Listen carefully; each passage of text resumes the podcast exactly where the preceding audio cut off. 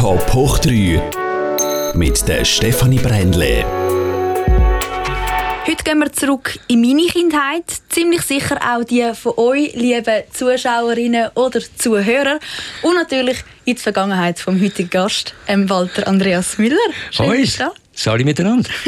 Schön bei dir zu sein. Man sagt dir ja auch WAM, mhm. kurz abgekürzt, aber eigentlich wäre es eher ein WM, weil du heisst ursprünglich gar nicht Walter Andreas Miller. Ja, das ist tatsächlich so. Es ist so ein, äh, ein Relikt aus der Schauspielschule, wo man einfach mir gesagt hat damals, äh, als ich auf Deutschland gegangen bin nach der Ausbildung, haben wir gesagt, du mit Walter, mit Walter Müller kann man keine Karriere machen. Das ist, äh, das ist völlig, äh, du, du brauchst einen Künstlernamen.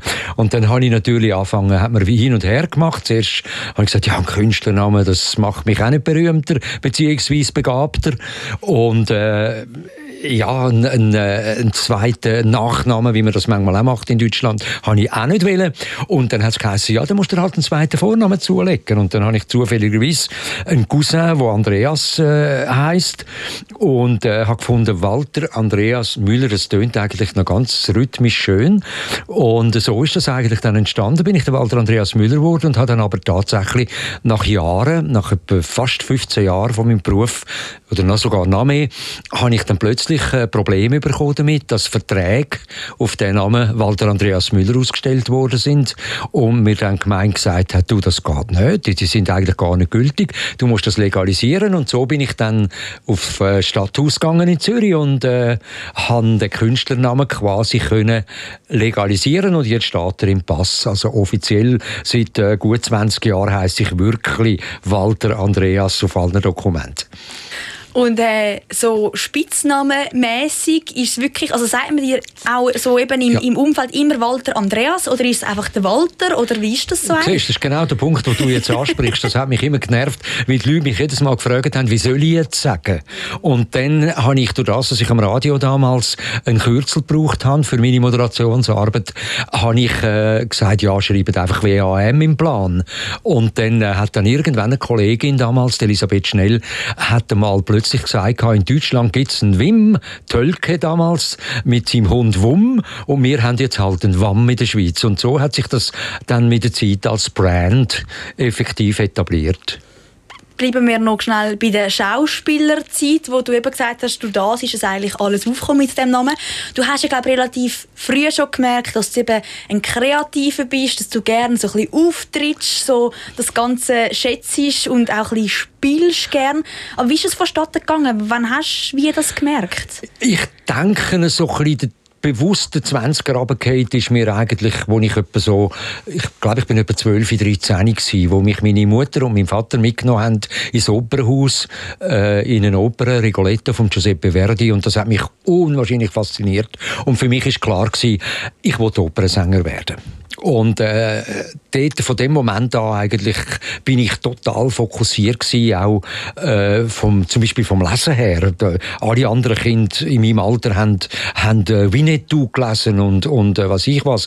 Und, und ich habe Musikerbiografien gelesen. Ich habe mich mit, mit Mozart und Beethoven, völlig irrwitzig eigentlich, äh, befasst. Also das ist irgendwo, glaube ich, ein bisschen, ich glaube, bin auch ein bisschen schicksalsgläubig, dass ich das Gefühl habe, äh, irgendwie ist das wahrscheinlich äh, einfach der vorzeichnete Weg für mich. Also ich bin dann eigentlich den Weg wirklich, äh, kann man sagen, konsequent durchgegangen, inklusive einer zuerst Berufsbildung als äh, Musik, also ich bin im Musikhaus Hug, habe ich äh, eine Verlagskaufmannsausbildung gemacht. Also ich bin schon dort mit der Musik in Verbindung und nachher dann mit dem Theater. Das hat sich wie ein roter Faden durchgezogen. Ja und eigentlich auch schon durch deinen Vater, der ist ja auch ähm, in dem Sinn so in dem ja. Bereich, also hat ja geschrieben. Ähm. Also nein, er, mein Vater ist eigentlich in der Zürich Zeitung als äh, Typograf, sagt man heute, damals ist es ein Maschinensetzer gewesen, wo er äh, geschafft hat, als äh, Beruf gehabt.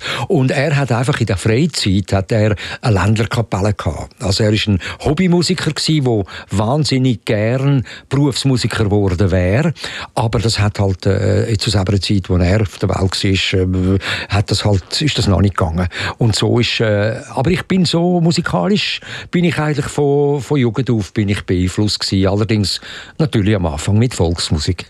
Es ist ja aber dann, eben, du sagst, es hat sich so ein wie ein roter Faden ja. durchgezogen und gleich ist es zwischen ihnen schon auch ein steiniger Weg gewesen, so gerade eben auch in der Schauspielschule ja. etc. Das ja, ist nicht also, also dass ich denke, das geht jedem so. Also ich meine, äh, ein, Schauspiel, ein Schauspiel, äh, Schauspielstudium ist, äh, ist, ist sowieso ein Up and Down. Also es gibt Momente, wo man, wo man verzweifelt, wo man denkt, nein, das ist gar nichts. Dann hängt es sehr von den Lehrern ab, die man hat, wo einem, äh, die einen finden einem gut, die anderen sagen, nein, das ist hoffnungslos. Also, äh, und dann geht man auf Deutschland und, und bei meinem Fall ist es auch so gewesen, dass ich eigentlich am Theater in Deutschland hat man nicht so recht gewusst, was man mit mir anfangen kann.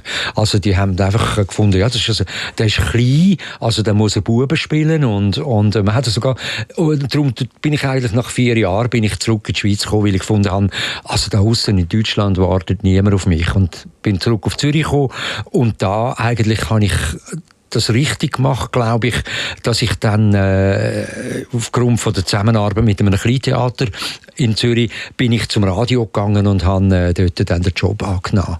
Als Sprecher auch, als Moderator. Und so habe ich mein Leben lang immer beides gemacht. Ich habe einerseits Radio gemacht, auf der anderen Seite Theater können machen. Das immer, je nachdem, was besser gelaufen ist. Und durch das habe ich natürlich auch dann, durchs Radio vor allem auch Leute kennengelernt vom Fernsehen, und dann hat der Schneeballeffekt eigentlich eingesetzt, wo dann all die Sendungen gekommen sind und, und, und Karriere, die sogenannte Karriere dann eigentlich abgegangen ist. Du hast in einem Interview gesagt, du sagst jemand, der ganz viel wahnsinnig gut kann, aber nicht so richtig. Ja, aber das stimmt doch nicht. Ich meine, also ja, es ist natürlich, ja, weißt, das ist natürlich ein bisschen Koketterie. Das ist klar, es, es tönt irgendwie noch gut, wenn ich sage, ich kann wahnsinnig viel, aber nicht richtig. Aber der Kern von dieser Aussage stimmt natürlich schon bis zu einem gewissen Grad. Also ich bin ein bisschen ein, ein äh, verhedderter, verflatterter, ähm, äh, Anführungszeichen Künstler. Also ich bin jemand, der, der wahnsinnig viel gern macht und auch neugierig ist, auch immer wieder auf neue Sachen. Und äh, das hat natürlich dann zur Folge gehabt, dass ich plötzlich auf den verschiedensten Hochzeiten tanzen habe. Ich habe Gala-Auftritt gemacht mit Politikerparodien, weil man gemerkt hat, plötzlich am Radio bei den Zweierleier, dass, äh, dass ich offenbar das gut kann, Stimmen imitieren dann hat man das ins Fernsehen übernommen. Also bin ich dort äh, abgestempelt worden, wenn man so will, zum Teil als Politikerparodist. Habe aber auch können Fernsehshows, habe eine Fernsehsendung moderiert ursprünglich einmal. Dann sind natürlich alle eben die Fernsehsendungen gekommen, die ich als Komödiant machen, habe aber gleichzeitig können ernste Sachen machen. Und dann später ist das Musical dazu gekommen. Also dann Kindergeschichten, Globi, wo ich über 40 Jahre und so weiter. Also es ist so eine breit gefächertes Feld geworden, dass man mich eigentlich gar nicht richtig einordnen konnte.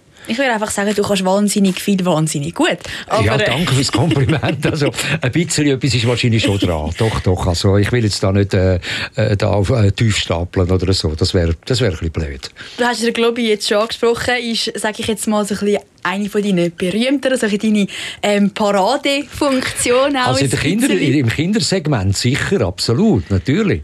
Da bin ich auch ähm, wahnsinnig stolz drauf. Also ich, das, äh, ich hätte das nie erwartet. Ich hatte das im 1900, Jahr 1976, wo ich gerade ein Jahr am Radio war als Sprecher, hat man mich von der Merli-Tante damals im Radio, hat man mich angefragt, ob ich dem, Stimm, äh, dem Vogel könnte eine Stimme geben könnte. will eine Schallplatte daraus machen aus dem Globi-Buch. Und dann habe ich da mal, äh, bin ich da hergegangen und habe gesagt, ja, das wird es wahrscheinlich so ein bisschen ein Vogel sein, der so ein bisschen, ja, das so ein bisschen mit einer gewägten Stimme redet und so. Und dann, am Anfang ist das sehr gewägig und so gewesen. Und, ui, ist das Wasser umgekehrt, Entschuldigung. Oh, ich da rumfuchteln. Und, äh, und dann ist natürlich, äh, äh hat man sein Kind verschrocken. Und dann hat man das dann so wirklich reduziert mittlerweile auf einen lustigen, jungen, Teenie, Teenager. Und heute ist er, glaube ich, einfach so einer, der unwahrscheinlich fröhlich und lustig ist und, und bei den Kindern eigentlich äh, total gut ankommt. Und ich, ich rieche irrsinnigen Flausch dran. Oder? Und so ist das irgendwo, äh, muss ich sagen. Also das ist äh, eine Geschichte geworden jetzt, wo, wo wir äh, im Laufe der Jahrzehnte, wo ich ja das jetzt mache, über, über äh, 40 Jahre, ist das, ähm, ist das äh, ein Teil von meinem Leben geworden, wo äh, äh, mit, mit mittlerweile sind es fast, ich glaube, ich habe die neuesten Zahlen nicht, aber es sind über drei Millionen Tonträger, wo, wo da und heute mit dem ganzen Streaming und, und all diesen, diesen elektronischen Medien äh, wird das auf der ganzen Welt, kann man jetzt feststellen, wird Globi gelesen. Also das ist schon verrückt ich habe eben wirklich, mich hat es auch Wunder genommen, wie ist überhaupt die Stimme entstanden, oder? Du hast es gesagt, aber es ja. ist wahrscheinlich schon auch eben ein Prozess gewesen, bis du dort an dem Punkt warst, du gewusst hast, der muss jetzt so tönen, oder wie, wie, wie hast du das, äh, bist du da daheim gesessen und hast überlegt und, oder? Also, wie bei allem, was ich, lustigerweise wie bei allem, was ich mache, äh, meistens entstehen die Sachen aus dem Bauch raus und ich muss gar nicht viel dazu tun. Also wie beim Globi, wie ich vorhin gesagt habe, ist es, äh, ist es am Anfang so ein eine gerechte Stimme gewesen, wo, ich, wo wir gefunden haben, nein, das ist nicht gut. Und dann äh, habe ich gesagt, ja, dann machen wir sie halt eben, äh, machen sie halt so vielleicht. Und dann hat er sofort gesagt, ja, mal, das ist es. Und, äh, und genau so ist es eigentlich auch wo ich jetzt wieder den Bogen schlage zu den, zu den, zu den Parodien, wo mich mit Leuten fragen, ja, wie, wie kannst du so schnell äh, von einem Christoph Blocher auf einen Moritz Leuenberger, auf einen, auf einen äh, Alain Berset, was weiß ich was, umstellen. Äh, es ist einfach das Talent, wo, wo, ich, wo ich offenbar vom Schicksal überkommen habe. Und ich habe das nie so gross üben. Also die Figur vom, vom Christoph Blocher, die, die, die ist mir zugefallen. Das ist etwas, das ist etwas und ich eigentlich, ich hätte gar nicht so gross, gross irgendwie üben daheim oder so. Das ist einfach, das ist einfach da gewesen. Da hätte ich nichts machen können. Nicht wahr? Das ist etwas ganz Verrücktes. Und das ist, ich stelle mir das noch anstrengend vor, hm, nicht? Überhaupt nicht, überhaupt nicht. Nein, es ist, es ist ein Spass, es ist eine Neugier, wo, wo dann, wo dann umschlägt in, ja, eigentlich in eine, in, eine, in, eine, in eine Arbeit, ja, natürlich letzten Endes. Aber äh, es ist etwas, wo ungeheuer angenehm ist und wo Spass macht und, und Freude und immer wieder neu. Du hast jetzt eben auch schon mehrere Figuren angesprochen. Der Globi, der Christoph Blocher, hast sonst auch ganz viele andere Politiker oder Personen parodiert. Zum Beispiel auch der, der Herr Fischer von der Fischer Bettwarenfabrik oder der, ja, bist, bist der Hans von der Fasten Familie gewesen. ähm, was würdest du sagen vielleicht, welche Figur ist dir am ähnlichsten? Also ich glaube, wenn man es wenn so überschlägt, aber das hat wahrscheinlich auch mit der Länge zu tun, wo wir es gemacht haben, äh, das ist schon der Hans Meyer in der Serie, in der Sitcom-Serie Fastenfamilie. Weil der hat die Figur Hans Meyer hat äh, Charles Lewinsky eigentlich aus mir rausgeschrieben. Also er hat wirklich, äh, ich mag mich erinnern, wo wir das gedreht haben, damals in den 90er Jahren, äh, hat er, ist er immer wieder auf mich zugekommen und hat gesagt, was kannst du noch? Also kannst, ich weiss jetzt nicht, du kannst Rollschuhe fahren, kannst Gitarre spielen, kannst, äh, kannst einen Handstand, kannst, äh, äh, kannst Bündnerdialekt, kannst und, und, und, und, und. Und, und er hat immer aus dem heraus eigentlich, hat er, hat er geschöpft, hat er Figuren geschaffen für mich, wo ich ja jeder Folge wieder kann in eine andere Figur hineinschleifen und, und das hat sehr, sehr viel von mir persönlich gehabt. Also der Hans Meyer, auch von seinen ganzen von seinem ganzen Ehrgeiz als Laienschauspieler, ein Kellner, der Laienschauspieler will sein und wo Karriere machen äh, das hat sicher auch ein mit mir zu tun gehabt. Denn ich habe den Beruf gemacht, weil ich will Karriere machen Ich habe nicht einfach gesagt, ja, ich will jetzt Schauspieler und, und dann äh, ich dann an einem Kleintheater, tue ich dann so ein bisschen äh, experimentell Theater spielen. Nein, ich habe gesagt, ich will, wenn ich den Beruf mache, dann mit 150 Prozent, dann will ich auf einen grünen Zweig kommen und das war auch der Grund, dass ich zurückgekommen aus Deutschland. Wie ich gesagt habe, dort hat niemand auf mich gewartet. Und du bist ja bis heute immer noch an dieser Karriere dran. Du, du, du ja. schaffst und schaffst und schaffst und hörst ja. auf. Ja. Ähm, hast auch heute gab wieder eine Vorstellung. Ähm, ja, was, was, läuft da momentan Moment, alles so bei dir? Im Moment bin ich äh, noch bis Ende Monat äh, sind wir in Seeb, an der Kammerspiel Seeb im Bachenbülach mit dem Stück «Der Tag, an dem der Papst gekidnappt wurde» vom Betancourt bin ich am Spielen als Papst, also Albert IV. Und da sind wir mittlerweile auf äh, über 120 Vorstellungen. Und das läuft und läuft und läuft und wir gehen auch im, äh, gibt es dann eine Pause, dann geht es im Februar wieder weiter in Seeb. Wir gehen auf Zürich Zürich im Frühling, wieder ins Bernhard Theater das mal. Also ja, äh, und bereits sind wieder Pläne für, für den Herbst 22, wo in Zürich in der Markhalle sollte das Musical Sister Act kommen, wo ich dann vom Papst absteige zum Monsignore habe. Also äh, ja, ich sage mir immer, ich will eigentlich ein bisschen kürzer treten, das Leben ein bisschen mehr geniessen, ein bisschen äh, in die Ferien gehen, ein bisschen Golf spielen. Das kann ich so ein bisschen, habe ich jetzt das angefangen. aber es kommt immer wieder so schönes Zeug, wo man einfach halt, äh, wo man keine Ruhe lässt und wo mich, wie ich am Anfang gesagt habe, ich bin ein neugieriger Mensch und, und freue mich, wenn lässige Sachen auf mich zukommen. Ich denke, jetzt grad kommt mir in den Sinn, das SRF bei den Leuten, wo wir den wunderbaren Beitrag haben können drehen vor, vor ein paar, was sind schon wieder drei Wochen bald, wo, ähm, wo wir das Schneewittli Schneewittli Reloaded, wo ich eine wunderbare, böse Königin spielen Also ich also schon mal, schon mal eine, eine böse Figur spielen und dann eine Frau, also äh, Schneewittli, also eine Königin vom Schneewittli. Es ist, ah, das war grossartig. Es gibt keine Figur, die du irgendwie nicht kannst, nicht schon gespielt hast. Fast. Und beim Globi gibt es ja auch noch News. Ich meine, wir haben jetzt da ja, das ist in dem Sinne eigentlich mein Lieblings-Globi-Geschichtli, ja. Globis abenteuerliche Schweizer Reise, die ich ähm, da ja, mitgebracht habe. Aber es gibt noch wieder neue Bücher. Ja, ganz, das ist, das, das ist, ist sehr, das, ja, aus meiner Das ist sehr alt. Es gibt ja natürlich über 80 Bände. Also von dem her, die neuesten sind jetzt wirklich der, der, der Globi und der Roger Federer. Also Globi und Roger ist, äh, ist Ende April rausgekommen. Und äh, eine interessante Sache, dass man eigentlich einmal so einen grossen Star von der Schweiz, eigentlich der Globi, in Verbindung bringt damit. Das ist eine sehr abenteuerliche Reise gewesen, weil wir haben ja nicht können mit dem Roger Federer Original das machen, sondern der Michael Elsner, der Schweizer bekannte und gute Schweizer Comedian, hat der Roger Federer gesprochen. Und, äh, und bereits jetzt in den nächsten zwei paar Tagen kommt äh, Globis neues, neue Abenteuer bei der Post raus, wo auch schon fertig ist. Und daheim liegt bereits. Heute Morgen, habe ich es ausgedruckt, ist ein neues Manuskript reingekommen, äh, Globi und die Ozeane, das kommt dann im Februar. Also ich bin es hört nicht auf, die Globi-Reise geht weiter, die Theaterreise geht weiter.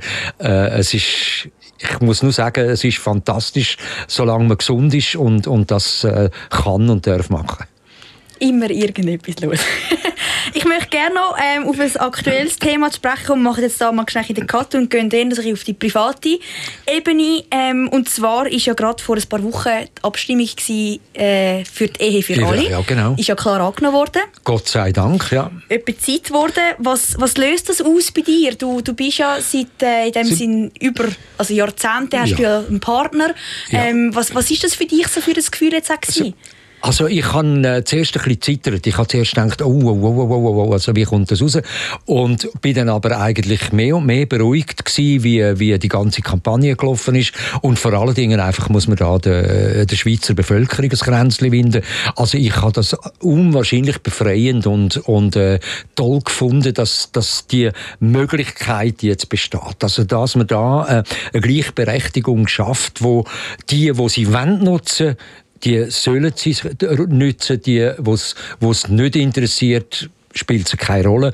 Also von dem her, glaube ich, hat man eine, eine optimale Entscheidung getroffen, die man sicher jetzt noch kann weiterentwickeln. Es gibt noch einen Haufen weitere Punkte innerhalb von dem Kapitel Ehe, wo man sicher muss ansprechen. Aber mich hat das unwahrscheinlich gefreut, obwohl es in dem Sinne natürlich mich nicht mehr betrifft, wenn ich so sage, mit meinen 76 äh, habe ich jetzt nicht, nicht die Absicht, also quasi einen zweiten Frühling zu starten und, und jetzt da äh, äh, quasi mich jetzt noch zu verheiraten, das wäre, das wäre unsinnig, oder? Also das ist auch äh, mit meinem, von meinem Partner gegenüber haben wir das, haben wir das besprochen. Er ist äh, ja relativ krank, schwer krank. Er hat einen Schlaganfall gehabt, das weiß man ja mittlerweile. Und äh, dann haben wir gesagt, das macht keinen Sinn. Wir brauchen kein offizielles Papier. Wir können unser Leben testamentarisch in Tonung bringen, ohne dass wir jetzt noch quasi ähm, ein Papier unterschreiben, äh, wir sind jetzt Kuraten oder irgend so. Also wir haben gefunden, in, in Übereinstimmung ja, es geht ohne das. Aber ich respektiere das, dass, dass es Leute gibt, die glücklich sind, jetzt gerade jüngere Leute, wo, wo das einfach wollen, äh, besiegeln wollen, ihre Beziehung wollen festigen durch so eine, äh, so eine, äh, eine Heirat, wie man effektiv kann sagen. Und das finde ich toll muss ich wirklich sagen, großartig. Und gleich ist es ja wahrscheinlich doch so in dem Moment, wo du gewusst hast, das ist jetzt definitiv, man hat ja gesagt, vielleicht schon auch so eine emotionale Geschichte, eine Last, die irgendwie so ein bisschen abfällt. Es ist eine Befreiung, absolut, ja. Eben, man hat, ich meine, ich bin, man darf, man darf ja nicht vergessen, ich komme aus, einer, aus einer Generation, wo, wo das Thema noch sehr, sehr tabuisiert worden ist. Also von einerseits tabuisiert, man hat nicht davon geredet, also man hat das unter dem Deckel gehalten. Ich selber muss mich an den Ohren oder an der Nase nehmen. Ich habe lange Zeit, habe ich das, äh, habe ich das nicht, nie thematisiert und, und äh, habe das immer, äh, habe, ich, habe mich fast, fast geniert zu meiner Jugendzeit, also irgendjemandem das äh, unter die Nase zu reiben. Und, äh, und das finde ich natürlich, dass das heute äh, so, eine, so eine Selbstverständlichkeit geworden ist, dass, dass die, sich die Menschen nun mittlerweile so weit tolerant und, und äh, ja, geöffnet haben, das finde ich etwas Wunderbares. Braucht es denn das unter die Nase reiben? Also, es ist ja immer so eine Frage, oder? Coming Out hat gute Punkte, aber auf der anderen Seite eben, braucht es überhaupt, dass man das so muss labeln muss? Nein, eben, das ist natürlich etwas, äh, äh, wenn ich, da, da bin ich jetzt vielleicht falsch verstanden worden, weil das bin ich auch immer der Meinung gewesen, dass es im Grunde wenn, wenn ich im übertragenen Sinn kein Thema ist. Ich finde, ich habe das immer bemühend gefunden, wenn man, wenn man immer auf das, wenn ich auf das reduziert worden bin. Also ich kann immer gesagt, wenn man, wenn man das Thema, Hauptthema äh, ist Homosexualität, ist Schwulsein gewesen. Ich habe immer gesagt, ich will durch meine Arbeit funktionieren. Ich will durch, ich will mis, durch meine Persönlichkeit, durch, durch, durch das, was ich leiste, wahrgenommen werden und nicht durch meine sexuelle Ausrichtung. Und äh, und das habe ich, äh, das habe ich eben mit, mit unter, unter die Nase reiben, habe ich gefunden. Also das, eben, ich sage immer, man fragt ja normalerweise, wenn man einen, einen bekannten, äh, egal was, einen bekannten Sportler oder eine bekannte Sportlerin äh, vor dem Sender hat, dann fragen wir auch nicht, ja, und was ist denn eigentlich mit deiner Frau los? Oder was, was ist denn mit, in, mit deinem Mann los? Oder wie versteht ihr euch? Oder, oder, oder wie handelt ihr das? Oder sind ihr Kurator? Sind ihr, etc., etc. Also, ich finde eigentlich, je weniger dass man darüber redet, je selbstverständlicher dass es wird, umso besser. Du hast vorher gesagt, eben, es ist wie jetzt mal etwas, die Ehe für alle, aber es gibt noch viel.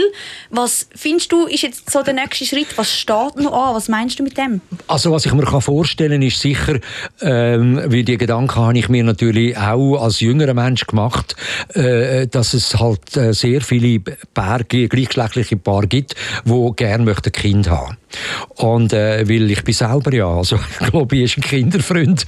Also von dem her bin ich ja sehr auf Kind fokussiert und finde Kind etwas Wunderbares. Und da kann ich mir vorstellen, dass es Jungs Paar, egal ob es ein, ein lesbisches oder ein schwules Mannenpaar ist, äh, dass man, dass man da den große große Wunsch hat, sei es ein Kind zu adoptieren, was ich eine hervorragende Sache finde übrigens. Also das habe ich mir immer vorgestellt. Ich hätte gern irgendwann einmal ein Kind adoptiert zum Beispiel, wenn das möglich gewesen wäre damals. Oder, äh, oder eben dann sogar durch eine Leihmutterschaft etc. können ein Kind haben, finde ich legitim und, und wichtig und ich glaube selber persönlich nicht daran, äh, was man so ein bisschen, äh, manchmal anschneidet in dieser, in dieser Diskussion, äh, dass ein Kind unglücklich aufwachst, wenn es zwei Mütter hat oder unglücklich aufwachst, weil es zwei Väter hat. Ich glaube, da, äh, da muss man wahnsinnig aufpassen. Also ich kenne Beziehungen von zwei Männern, wo,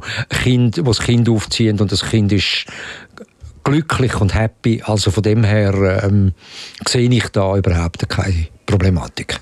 Ähm, vielleicht noch als Abschluss, wieso hast du denn vielleicht, oder hast du gleich überlegt, einmal eben dich da zu aktiv zu beteiligen, dass man eben vielleicht dass du das als Person kannst nutzen oder eben hast du gefunden, nein, wegen meiner Karriere mache ich das nicht oder ähm, dass du dich da nicht mehr eingesetzt hast? Ja, ich glaube, da in dieser Beziehung bin ich dann einfach ein, ein bequemer Mensch gewesen oder vielleicht eben doch ein zu schücher Mensch. Also ich, habe, ich, bin, ich bin nie, nie äh, in irgendeiner Form ein militanter Verfechter von irgendetwas. Also ich hätte auch äh, wieder bezogen auf meine politischen äh, Parodien, ich hätte auch nie können zum Beispiel an einer Partei beitreten und äh, aus, einer, aus einer parteipolitischen Perspektive aus Figuren entwickeln. Das ist mir nie, nie äh, ein Anliegen gewesen. Ich bin immer eher so ein bisschen der äh, man kann es jetzt, man kann jetzt äh, ja, negativ sagen, ich bin ein bisschen der Mitläufer.